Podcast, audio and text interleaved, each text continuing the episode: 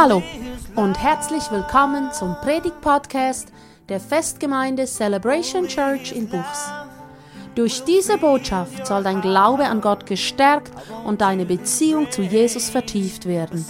Wir glauben, dass du geistlich erfrischt und neu erfüllt wirst mit dem Geist Gottes, während du diese Predigt hörst. Wir wünschen dir Gottes reichen Segen.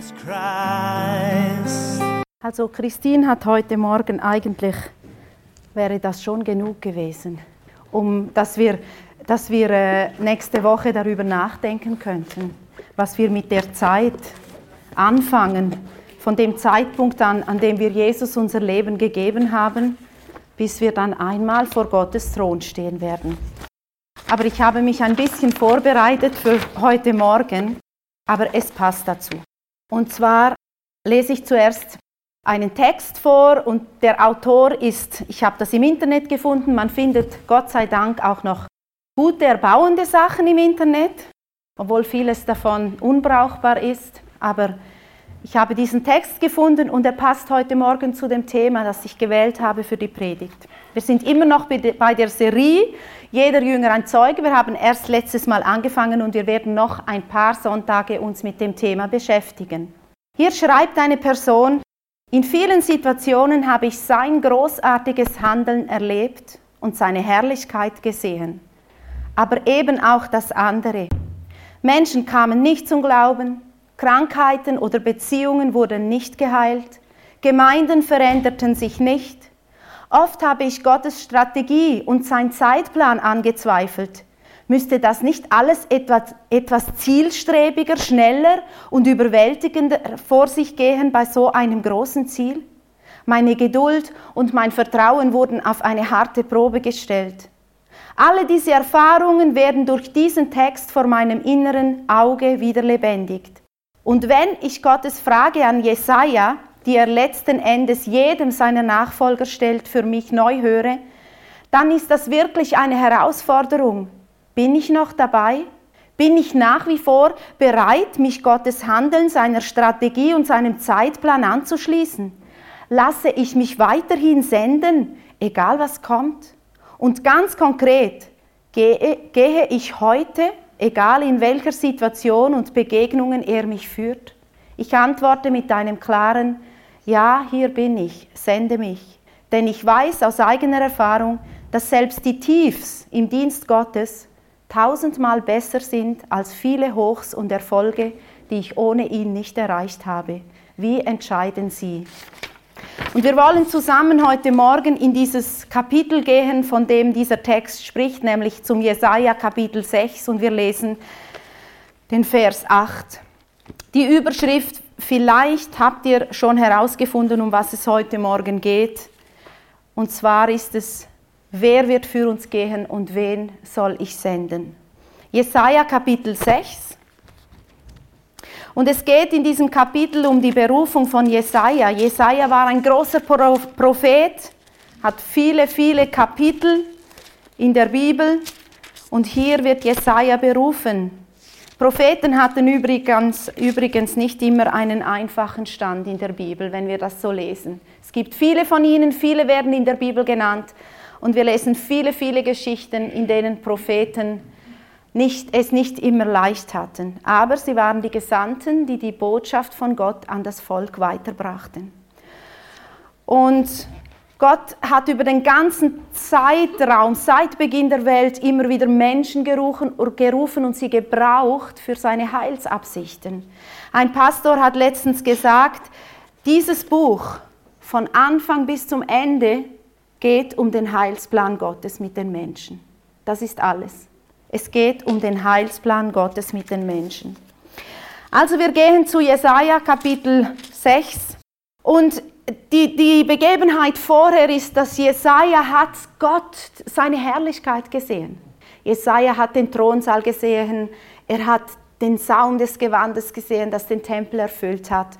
Und auf einmal hat Jesaja gemerkt, ich kann gar nicht bestehen mit meiner Unreinheit vor dieser Heiligkeit Gottes. Und dann lesen wir, dass ein Engel kam und hat eine glühende Kohle vom Altar genommen und hat seine Lippen berührt. und hat gesagt, deine Lippen, dein Mund ist gereinigt, deine Schuld ist gesühnt.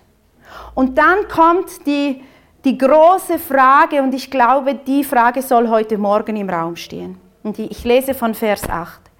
Und ich hörte die Stimme des Herrn, der sprach, wen soll ich senden und wer für, wird für uns gehen?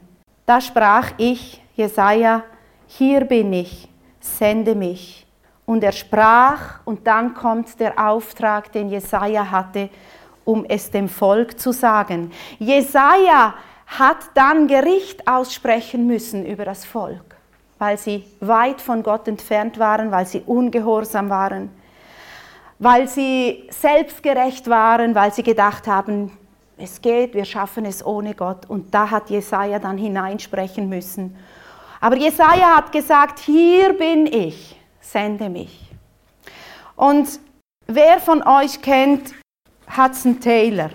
Hudson Taylor war ein großer China-Missionar.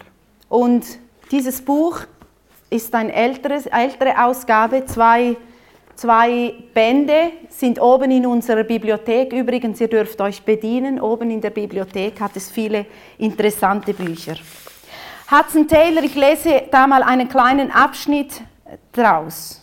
Hudson Taylor stand vor dieser Entscheidung, Ja zu sagen zu Gott. Und dann in der Stille auf den Knien vor Gott stieg ein großer Vorsatz in mir, in, in mir auf.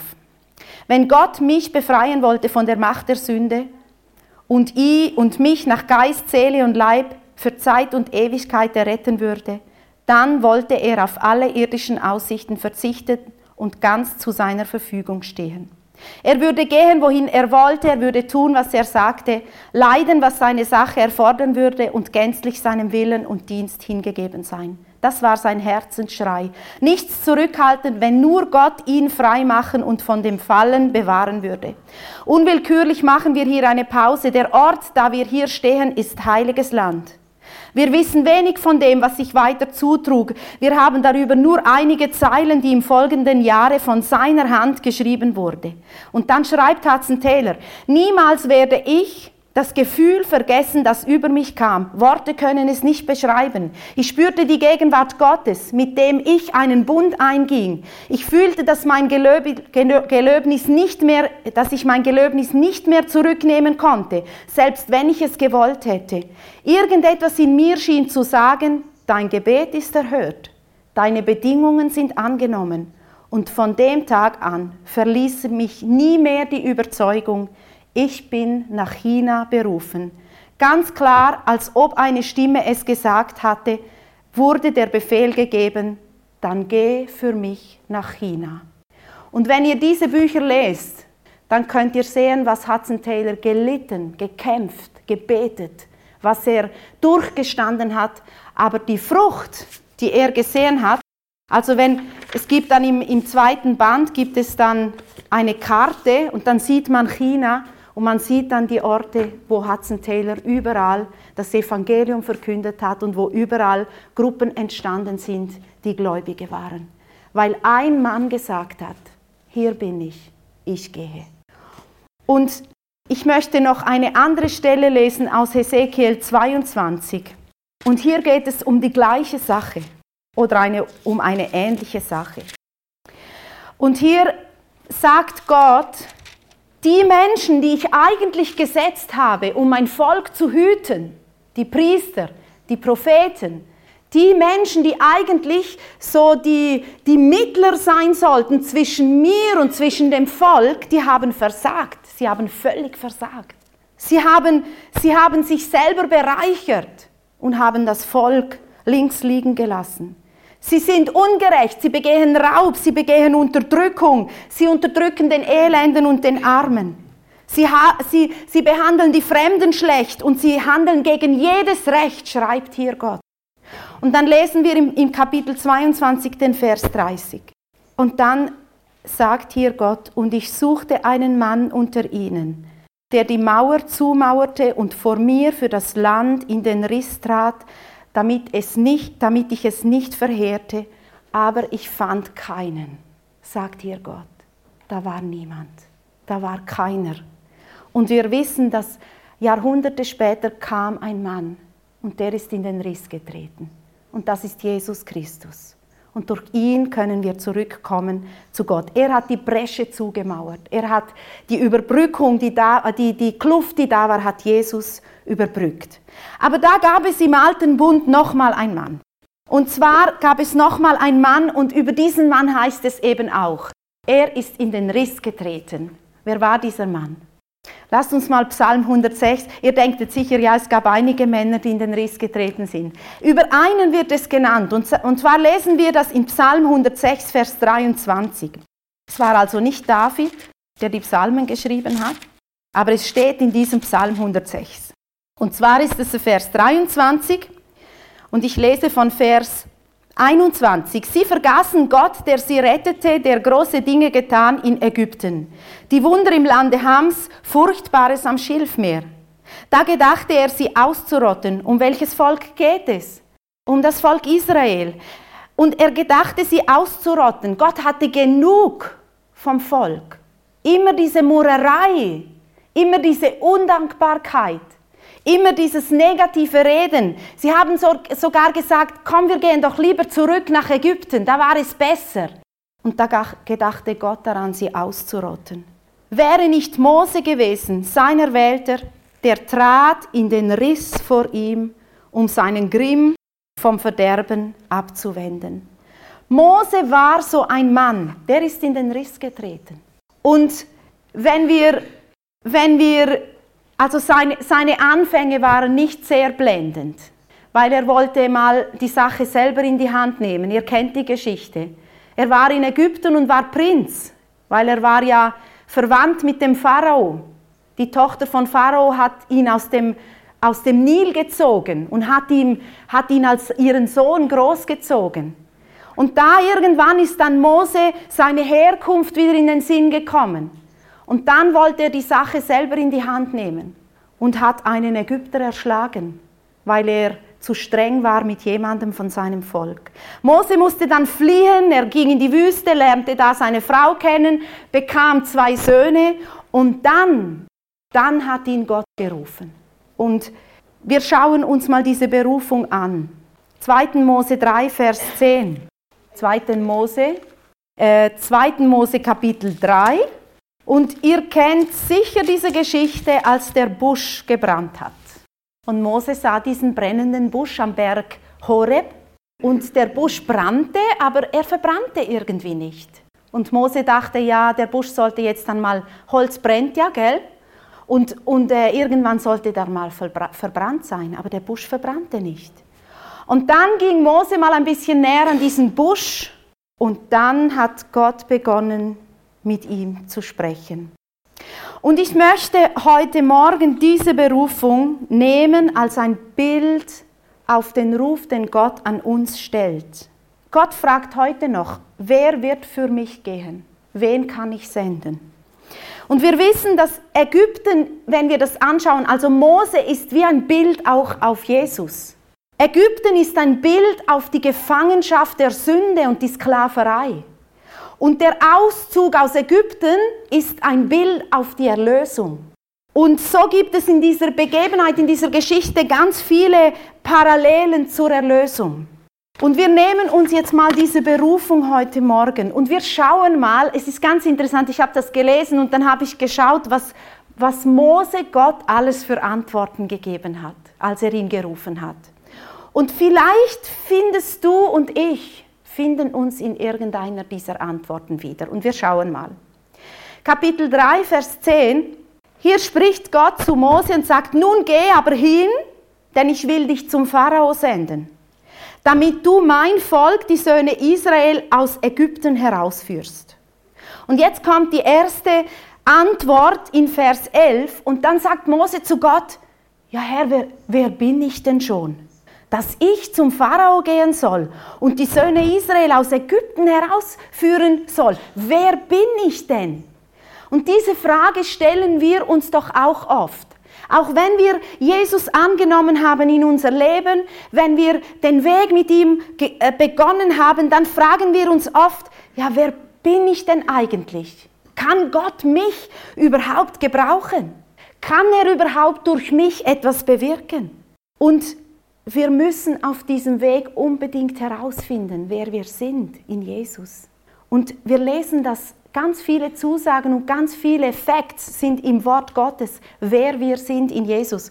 Und das Glaubenszentrum Bad Gandersheim hat hier ein, ein ihr dürft nachher von den Blättern nehmen, wenn ihr möchtet. Sie haben ein, eine ganz gute äh, Auflistung von Versen gemacht, sind zwei Seiten, in denen wir Verse finden, wo Gott im Wort Gottes es heißt, was wir, wer wir in Jesus sind. Und ich lese euch ein paar davon. Ich bin eine neue Schöpfung in Christus. Ich bin errettet durch das Blut. Ich bin teuer erkauft und gehöre Gott. Ich bin befreit von der Herrschaft der Finsternis. Ich bin ein Kind Gottes. Ich bin gerecht gemacht und frei von Verdammnis, erwählt, heilig und geliebt. Ich bin ein Freund Gottes und ich bin mehr als ein Überwinder durch den, der mich geliebt hat. Ich bin ein Tempel des Heiligen Geistes und ich bin versiegelt mit dem Heiligen Geist der Verheißung.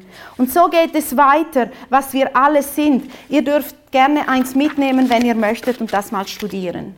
Und das sind Dinge, die wir, ich glaube, das müssen wir lernen, herausfinden, wer bin ich in Jesus. Und wir müssen auch diesen Stand einnehmen. Und wir, ich weiß, unsere Gefühle sind da nicht immer mit dabei. Oder wenn wir versagen, denken wir, ich versage dauernd. Wie kann mich Gott denn gebrauchen? Aber wir müssen lernen, diese Dinge auch auszusprechen und zu, zu bekennen auch wenn die Umstände nicht dafür sprechen, weil das sagt sein Wort, wer wir sind in Jesus. Und dann hat Gott Mose geantwortet und hat im Vers 12 dann zu ihm gesagt, ich werde ja mit dir sein. Was hat Jesus zu uns gesagt, bevor er gegangen ist? Siehe, ich bin bei euch alle Tage bis ans Ende der Welt. Und hier sagt Gott zu Mose, ich bin ja mit dir. Ich bin ja, ich bin ja da. Und dies wird dir ein Zeichen sein. Und dann sagt er ihm ein Zeichen. Er sagt ihm, ihr werdet wieder hier an diesem Berg stehen, wo du jetzt stehst. Und da werdet ihr mir dienen.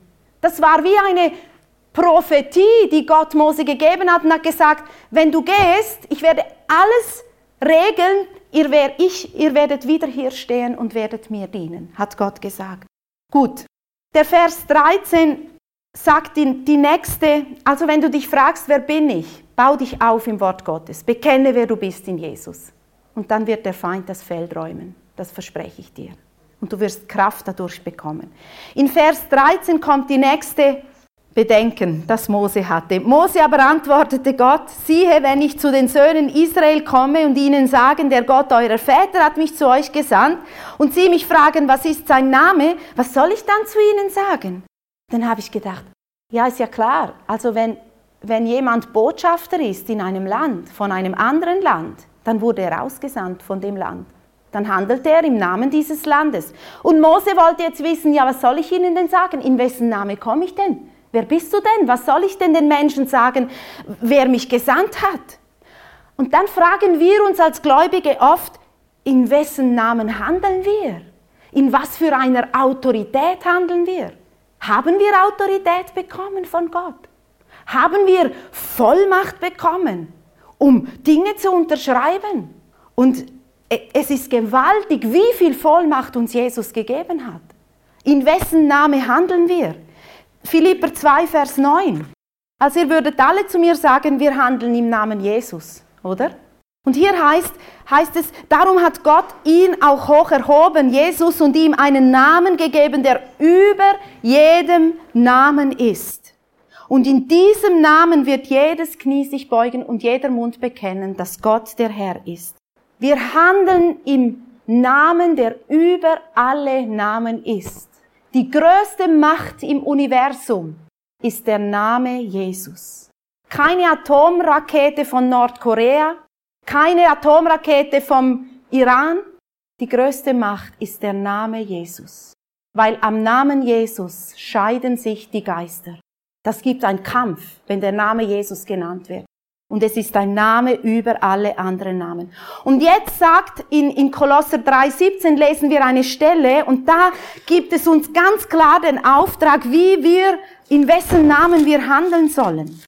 Kolosser 3,17. Hier heißt es, und alles, was ihr tut, im Wort oder im Werk, alles tut im Namen des Herrn Jesus und sagt Gott, dem Vater, Dank durch ihn. In wessen Name handeln wir? Im Namen Jesus. Und wir neigen dazu, Dinge zu kategorisieren. Wenn ich zu Hause meine Wäsche wasche und Verantwortung für meine Familie übernehme, wenn ich Dinge tue, die zu meiner Verantwortung als Mutter gehören, meine Kinder zu erziehen, einen, einen wie heißt das heißt Effort auf Französisch, wenn ich eine Anstrengung mache, die, die dazu dient, dass ich meine Verantwortung als Mutter und Ehefrau ernst nehme, dann ist das etwas, was ich im Namen Jesus tue, weil mein Leben gehört Gott. Und alles, was ich tue, soll ich tun im Namen Jesus. Wenn wir uns versammeln, sollen wir es im Namen Jesus tun. Wenn wir Gutes tun, sollen wir es im Namen Jesus tun. Wenn wir bitten vor dem Vater, sollen wir es im Namen Jesus tun. Er hat uns den Geist gesendet im Namen Jesus. Wenn wir den Kranken die Hände auflegen, sollen wir es im Namen Jesus tun. Und wenn wir Dämonen austreiben, sollen wir es im Namen Jesus tun. Und wisst ihr, wenn wir das lernen, bekommt unsere Arbeit einen anderen Sinn. Ich weiß, dass Gott mir für meine Verantwortung als Mutter zuerst, Mutter und Ehefrau, für alles, was ich, was ich getan habe, wird Gott mich belohnen einst im Himmel. Und wir achten das manchmal für so gering. In der Gesellschaft wird die, die Bedeutung einer Mutter, einer Hausfrau, einer Ehefrau für gering geachtet. Du bist nichts wert, wenn du nur zu Hause bist. Wisst ihr, wie Gott mich wertschätzt, wenn ich meine Verantwortung ernst nehme? Wisst ihr, wie Gott euch als Väter wertschätzt, wenn ihr eure Verantwortung ernst nehmt, als Mütter? Wir können es uns nicht ausdenken, was Gott einmal hervorbringen wird, wenn wir vor ihm stehen. Dinge, die wir vielleicht nicht einmal daran gedacht haben. In 2. Korinther 5,20 noch eine letzte Stelle. Und jetzt geht es um diese Botschafterfunktion. Ich wäre auch mal gerne Botschafter in einem Land für die Schweiz. Ist sicher nicht nur immer lustig. Hier steht im 2. Korinther 5, Vers 20, so sind wir nun Gesandte oder eben Botschafter an Christi Stadt. Jesus war ein Botschafter auf dieser Erde. Er hat uns den Vater gezeigt indem Gott gleichsam durch uns ermahnt. Gott will durch dich die Menschen ermahnen. Und dann sagt er, wie, was? Wir bitten für Christus, lasst euch versöhnen mit Gott. Das ist unsere Botschafterfunktion. Zu den Menschen gehen und sagen, es gibt Versöhnung mit Gott durch Jesus Christus. Das ist die Botschaft. Du kannst Frieden bekommen. Du kannst deinen Ballast loswerden. Du kannst deine Sündenschuld loswerden durch Jesus Christus. Das ist unsere Aufgabe, das ist unsere Botschaft. Sie ist doch einfach, oder? Und der Geist Gottes hilft uns dabei und schenkt uns Weisheit. Und jetzt antwortet Gott auf diese Frage und er sagt zu Mose, was sagt er? Etwas, etwas Lustiges, äh, etwas Einfaches. Er sagt, ich bin, der ich bin. Gott ist immer noch der, der er ist. Er hat sich nicht geändert. Er hat sich nicht geändert. Gehen wir wieder zurück zu 2. Mose Kapitel 3. Da sprach Gott zu Mose, ich bin, der ich bin. Dann sprach er, so sollst du zu den Söhnen Israel sagen, der ich bin, hat mich zu euch gesandt. Und Gott sprach weiter zu Mose, so sollst du zu den Söhnen Israel sagen, Gott der Herr eurer Väter, der Gott Abrahams, der Gott Isaac und der Gott Jakobs hat mich zu euch gesandt. Und dann sagt Gott, das ist mein Name in Ewigkeit und das ist meine Benennung von Generation zu Generation. Auch heute sagt Gott, ich bin, der ich bin. Und wer ist Gott? Finde es heraus in seinem Wort. Er ist immer noch derselbe. Hier hat er zu Mose gesprochen und er, er ist der gleiche heute, der heute zu deinem Herzen redet. Er hat sich nicht geändert. Und dann folgt eine Liste von Dingen, die Gott tun möchte. Er will sie in ein neues Land führen. Er will ihnen ein Land geben, in dem Milch und Honig fließt. Und das ist alles auch ein Bild auf unser neues Leben. Gott wollte sie in ein Land führen, in dem sie Frieden haben, in dem sie genug zu essen haben, in dem sie seinen Segen erleben, in dem sie ihm dienen konnten. Gott gibt dir heute Zusagen in seinem Wort, was er mit dir tun will und was er für dich vorbereitet hat. So, dann kommt die nächste Frage und zwar im Kapitel 4, es geht dann so ein bisschen weiter. Mose hört dann zu, was, was hat der Herr alles zu sagen. Wir hören auch manchmal zu, ja, ja, ja. Ja, aber, aber, ja, aber, ja. Und dann beginnen wir zu lamentieren. Gut, Mose hat, Mose hat dann wieder geantwortet, also er hatte da eine, eine lange, lange Unterredung mit Gott. Und im Kapitel 4, da antwortete Mose, Vers 1, da antwortete Mose und sagte, und wenn sie mir nicht glauben und nicht auf meine Stimme hören, sondern sagen, der Herr ist dir gar nicht erschienen, er hat gar nicht zu dir gesprochen. Was sagen die Menschen, wenn wir ihnen das Evangelium bringen? Mose hat sich schon ausgedacht, ich gehe jetzt zu diesem Volk und dann sage ich, der Herr hat mich geschickt. Die sagen sicher, wir glauben dir nicht, der Herr hat dich doch nicht geschickt. Du hast irgendeine Stimme gehört. Wie reagieren die Menschen auf mich, wenn ich mit ihnen über Jesus rede? Werden sie mir glauben? Werden die Menschen mich verachten? Werden sie mich auslachen? Werden sie mich verfolgen? Werden sie mich schmähen? Sind das Fragen, die wir uns schon gestellt haben? Sind das Fragen, die uns bewegen, wenn wir den Auftrag erkennen, dass wir den Menschen das Evangelium bringen sollten? Bei mir ist es so. Bei mir ist es so. Ich habe viele dieser Fragen, habe ich gesagt. Werden die Menschen mich auslachen? Bin ich dann nicht mehr geachtet von den Menschen? Diese, diese scheinbare Achtung, die Menschen mir entgegenbringen. Im Grunde genommen ist es keine Achtung. Es gibt Freundschaften in der Welt, aber die sind nicht wie Freundschaften, die wir haben im Glauben. Es gibt ein Vers, der heißt, warum schämt ihr euch vor einem so ehebrecherischen Geschlecht draußen in der Welt? Warum schämt ihr euch für das Evangelium? Wir müssen darüber nachdenken, und wir, wir wissen, dass wir, dass wir nicht immer mit Freude und Jubel angenommen werden, wenn wir über Jesus reden. Aber wir haben mindestens unseren Auftrag erfüllt, den Jesus uns gegeben, gegeben hat. Und jetzt, jetzt, jetzt kommt ganz etwas Interessantes. Da sprach der Herr zu Mose und jetzt sagt er ihm so, jetzt demonstriere ich mal meine Macht, sagt er zu Mose. Und jetzt sagt er so, du, du hütest die Schafe, du hast hier einen Hirtenstab in deiner Hand. Dann sagt Gott, wirf den Stab mal auf die Erde. Und Mose warf den Stab zur Erde und er verwandelte sich in eine Schlange. Und wenn wir die Geschichte lesen, dann sehen wir, dass diese Wunder dann in Ägypten wieder passiert sind. Und dann hat Gott gesagt, und jetzt nimm die Schlange wieder. Also ich hätte das nicht gemacht. Aber Mose griff die Schlange wieder beim Schwanz und es, der Stab wurde wieder zum Stab. Wow. Wir wären doch alle beeindruckt gewesen, oder? Jetzt kommt es noch dicker. Dann sagt Gott zu Mose, streck mal deine Hand in dein Gewand.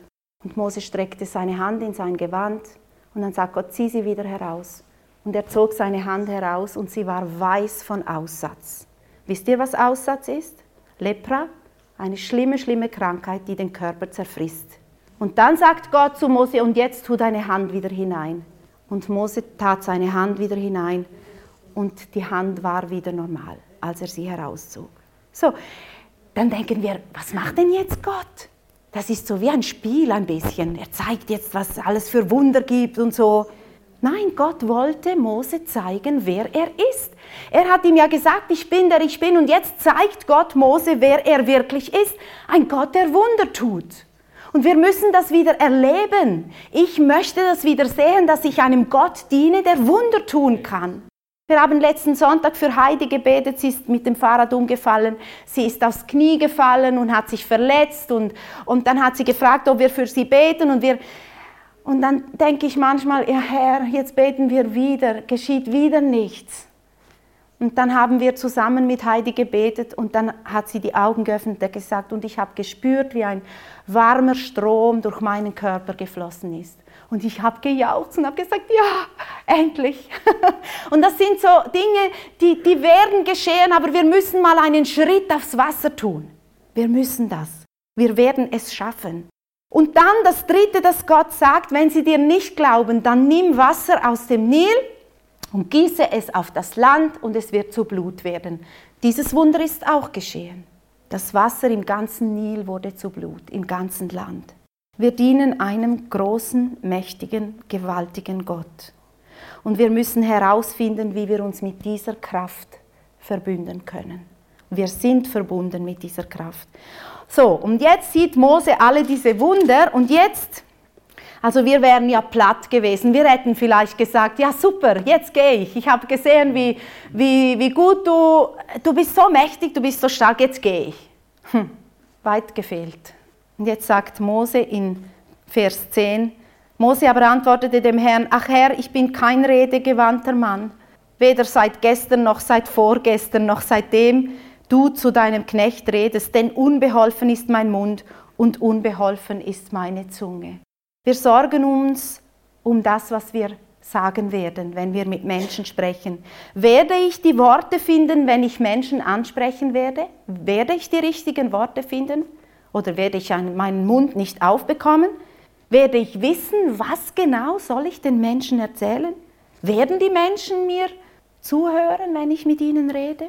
Und jetzt redet Gott zu Mose und sagt, und das gilt für uns heute Morgen, 2. Mose 4, Vers 11, da sprach der Herr zu ihm, wer hat dem Menschen den Mund gemacht?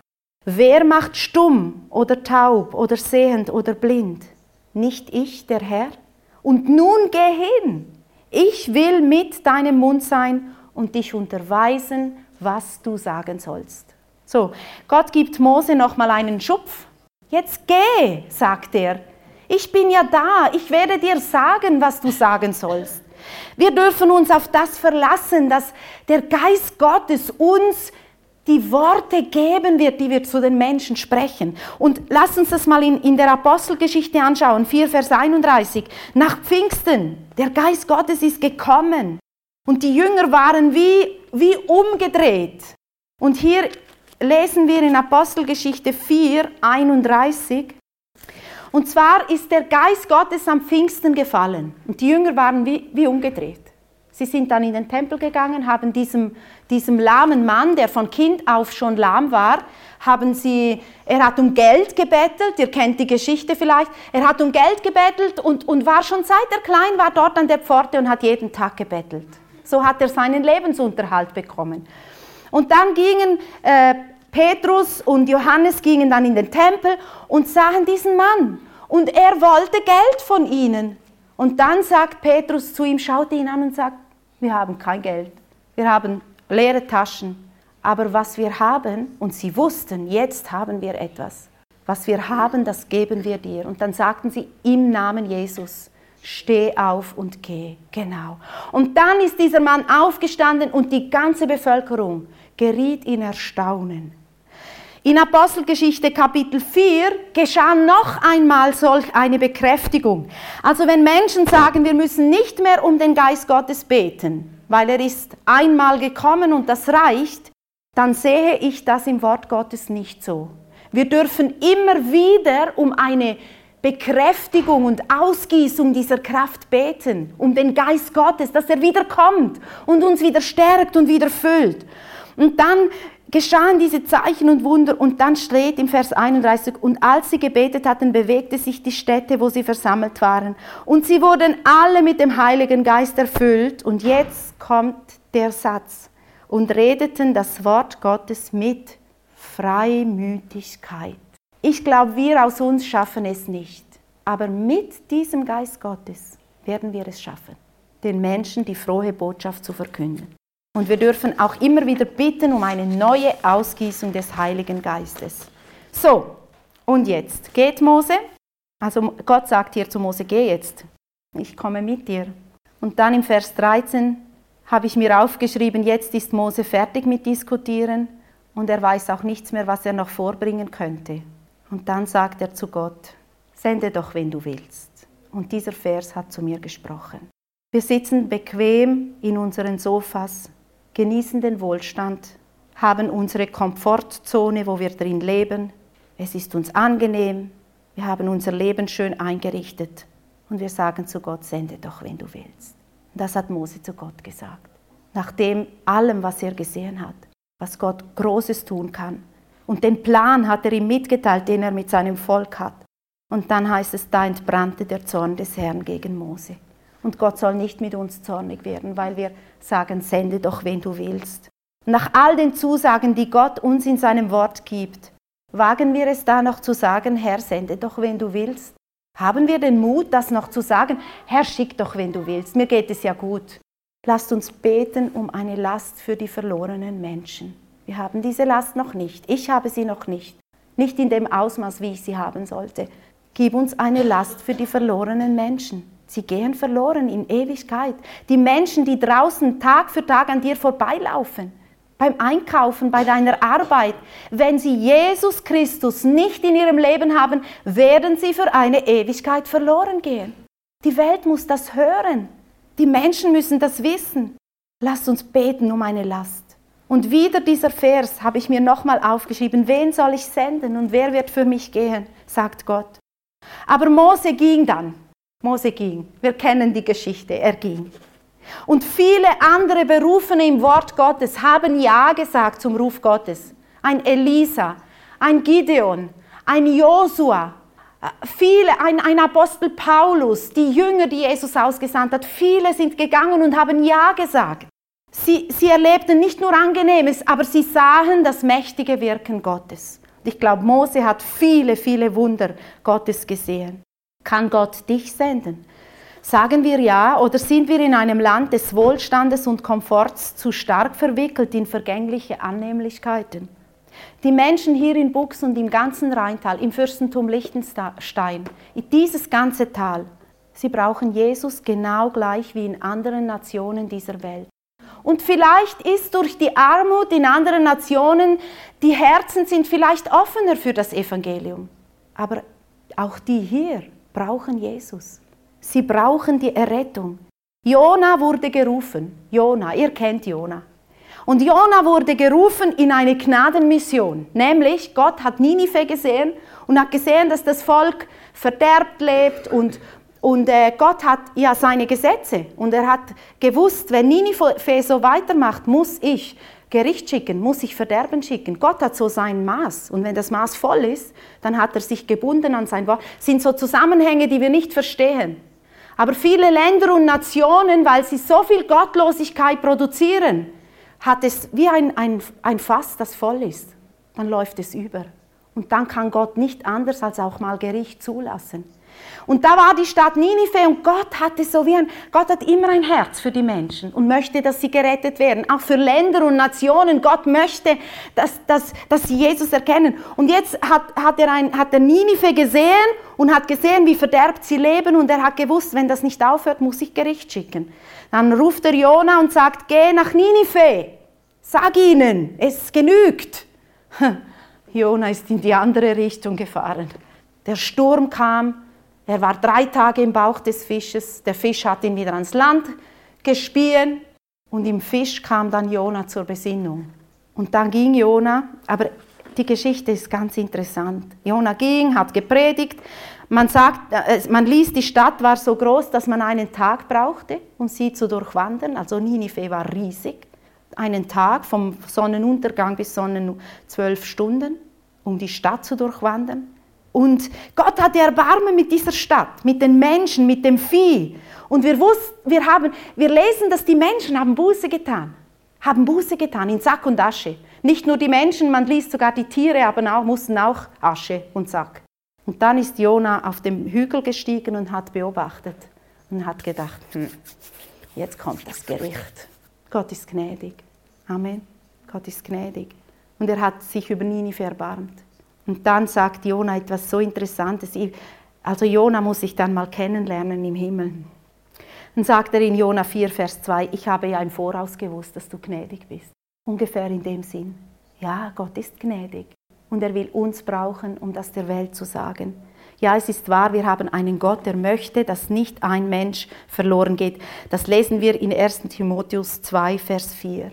Gott möchte, dass jeder Mensch gerettet wird. Das ist sein Wille. Er möchte, dass Menschen gerettet werden. Und nun spricht Jesus selbst. Das lesen wir in Johannes 20, Vers 21. Da ist, kurz bevor Jesus wieder zum Vater auffährt, nachdem er auferstanden ist. Johannes 20, Vers 21. Jesus sprach nun wieder zu ihnen, Friede sei mit euch. Wie der Vater mich gesandt hat, so sende ich auch euch. Dieser Satz genügt. Und jetzt können wir herausfinden, für was der Vater Jesus auf diese Erde gesandt hat. Und dann werden wir erkennen, wie Jesus uns sendet, nämlich in die Fußstapfen Jesu zu treten. Wollen wir gehen? Nochmal dieser Vers aus Jesaja: Wen sollen wir senden und wer wird für uns gehen? Willst du, will ich ein Zeuge für Jesus werden? Ich sage absichtlich werden, denn wenn wir es bereits wären, würde unsere Frucht anders aussehen. Lass dir in Gottes Gegenwart eine Last für die Verlorenen auflegen. Lass dich in Gottes Gegenwart mit Kraft des Heiligen Geistes erfüllen. Ringe in Gottes Gegenwart um Menschen, um Seelen, die noch nicht gerettet sind. Und mache den Schritt und sprich Menschen an, wenn du Gelegenheit dazu hast. Amen. Amen. Lasst uns noch aufstehen, wir beten noch zum Schluss. Ich möchte, dass wir einfach zuerst einen Moment noch still sind vor Gott und nochmal diese, diese Worte aus dem Jesaja-Buch: Wer wird für mich gehen? Wen sollen wir senden? Bewegt das einfach jetzt einen Moment nochmal in deinem Herzen. Und es ist eine herausfordernde Frage. Kann Gott uns senden? Jesus, wir brauchen neue Kraft. Jesus, wir brauchen neu einfach eine Ausgießung auch deines Heiligen Geistes. Wir brauchen diese Freimütigkeit, die die Jünger hatten, als sie hinausgingen wir brauchen diese Freimütigkeit, Herr. Wir sind oft so voll Furcht vor den Menschen, vor den Dingen, die passieren werden. Jesus, wir brauchen diese Freimütigkeit. Und wir wollen, wir wollen diesen Auftrag wahrnehmen. Wir möchten das tun. Wir möchten Frucht sehen. Und du, Jesus, du möchtest auch Frucht sehen für das, was du getan hast am Kreuz auf Golgatha. Lass hier in dieser Gegend Zeugen aufstehen für das Evangelium in diesem ganzen Tal, dass wir zu Zeugen werden, die, die die Botschaft, die frohe, errettende Botschaft hinaustragen zu den Menschen. Jesus, hilf uns dabei. Ich möchte einfach noch Zeit geben, dass wenn jemand beten will oder Gott danken will, dass ihr das tun könnt. Heiliger Geist, ich bitte dich, dass du in der kommenden Zeit uns auch im Alltag einfach zu Menschen führst, denen wir die frohe Botschaft bringen können. Dass wir nicht erschrocken sind oder nicht uns schämen zu reden. Öffne du unseren Mund und lass du uns die richtigen Worte finden, damit wir den Menschen einfach Mut zusprechen können und die frohe Botschaft weitergeben können. Herr, ich danke dir für diesen Morgen und, und begleite du uns, geh du mit uns, jeder an, in sein Heim, jeder in seine Familie, jeder an seinen Ort. Und ja, Herr, wir brauchen dich, wir möchten, dass du mit uns kommst, hinaus in diese Welt und dass wir wissen dürfen, Jesus, du bist bei uns alle Tage bis ans Ende dieser Welt. Amen. Amen. Amen.